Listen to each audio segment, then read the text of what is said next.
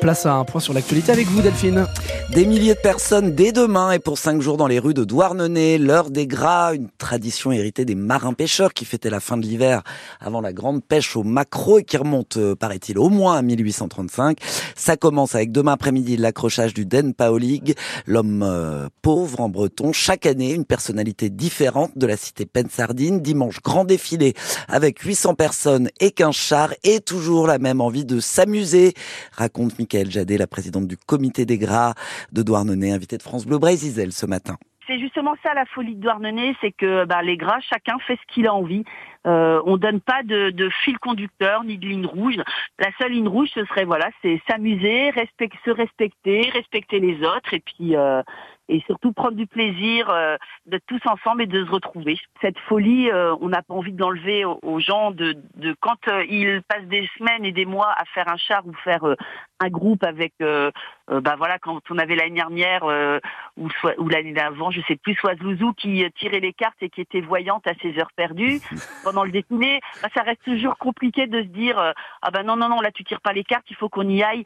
C'est en fait c'est ça aussi la folie des gradeurs qu'on n'a pas envie d'enlever. Voilà, euh, c'est que bah oui que le défilé peut s'interrompre pour, euh, pour, tirer les cartes à quelqu'un dans la foule qui va se voir. Euh, c'est ça la magie. Michael Jadet, la présidente du comité des grades Douarnenez, les grâces, c'est donc à partir de demain jusqu'à mercredi, avec le bal des enfants et le Den Paulik brûlé sur le quai du port du Rosmer avant le feu d'artifice final autour du dépôt pétrolier de Brest de ne plus laisser les camions citernes s'approvisionner. Des patrons du BTP ont rejoint depuis hier leurs collègues de Lorient pour réclamer une baisse de la fiscalité sur le GNR, comme les agriculteurs dans le Morbihan où le dépôt est bloqué depuis 15 jours. Le directeur estime à 15 000 euros par jour les pertes pour son entreprise. Le tribunal judiciaire de Lorient doit examiner ce matin un référé déposé mercredi soir par la direction du dépôt.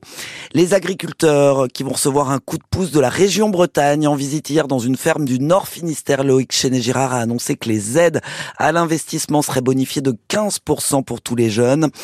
Budget annuel du Conseil régional pour soutenir l'agriculture, 32 millions d'euros. Et puis hier également, le Conseil départemental a voté son plan d'action euh, agricole 2024-2028 avec là aussi le soutien à l'installation avec une aide supplémentaire de 6 000 euros.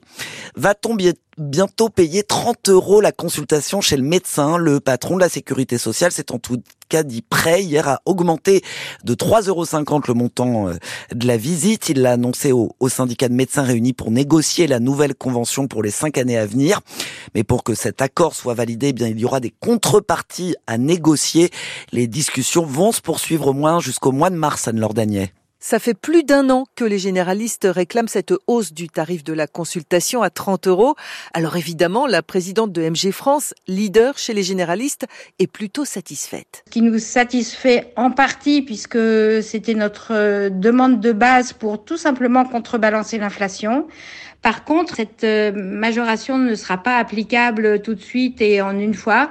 Donc nous sommes inquiets car euh, là, ça serait un gros souci pour la profession. Agnès Gianotti attend aussi des sur la consultation longue du médecin traitant.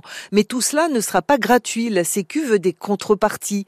Les médecins devront prescrire moins d'examens biologiques, moins d'antibiotiques.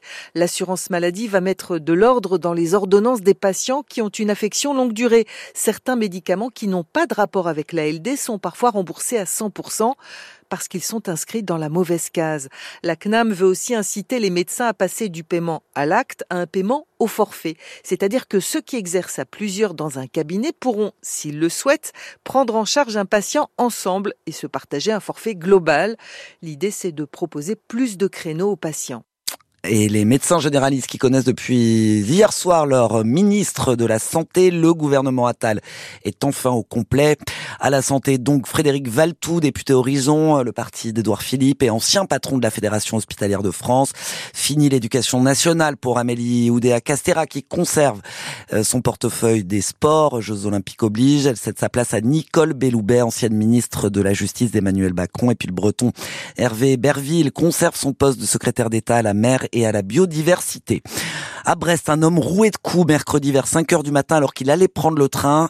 Euh, la victime, âgée de 32 ans, a été agressée par quatre hommes près de la gare qui lui ont dérobé ses affaires. Heureusement, il y avait une patrouille de police pas très loin qui a mis fin à la scène. Les agresseurs ont pu prendre la fuite. Deux d'entre eux ont été interpellés peu de temps après. Des jeunes de 18 et 20 ans qui seront jugés au mois de décembre pour vol avec violence en réunion. 250 personnels de la base navale de Brest toujours évacués hier matin. Une bombe de la Seconde Guerre mondiale découverte au cours de travaux dans le secteur de l'Aninon en contrebas du centre d'instruction navale. L'engin britannique est chargé de 26 kilos de TNT.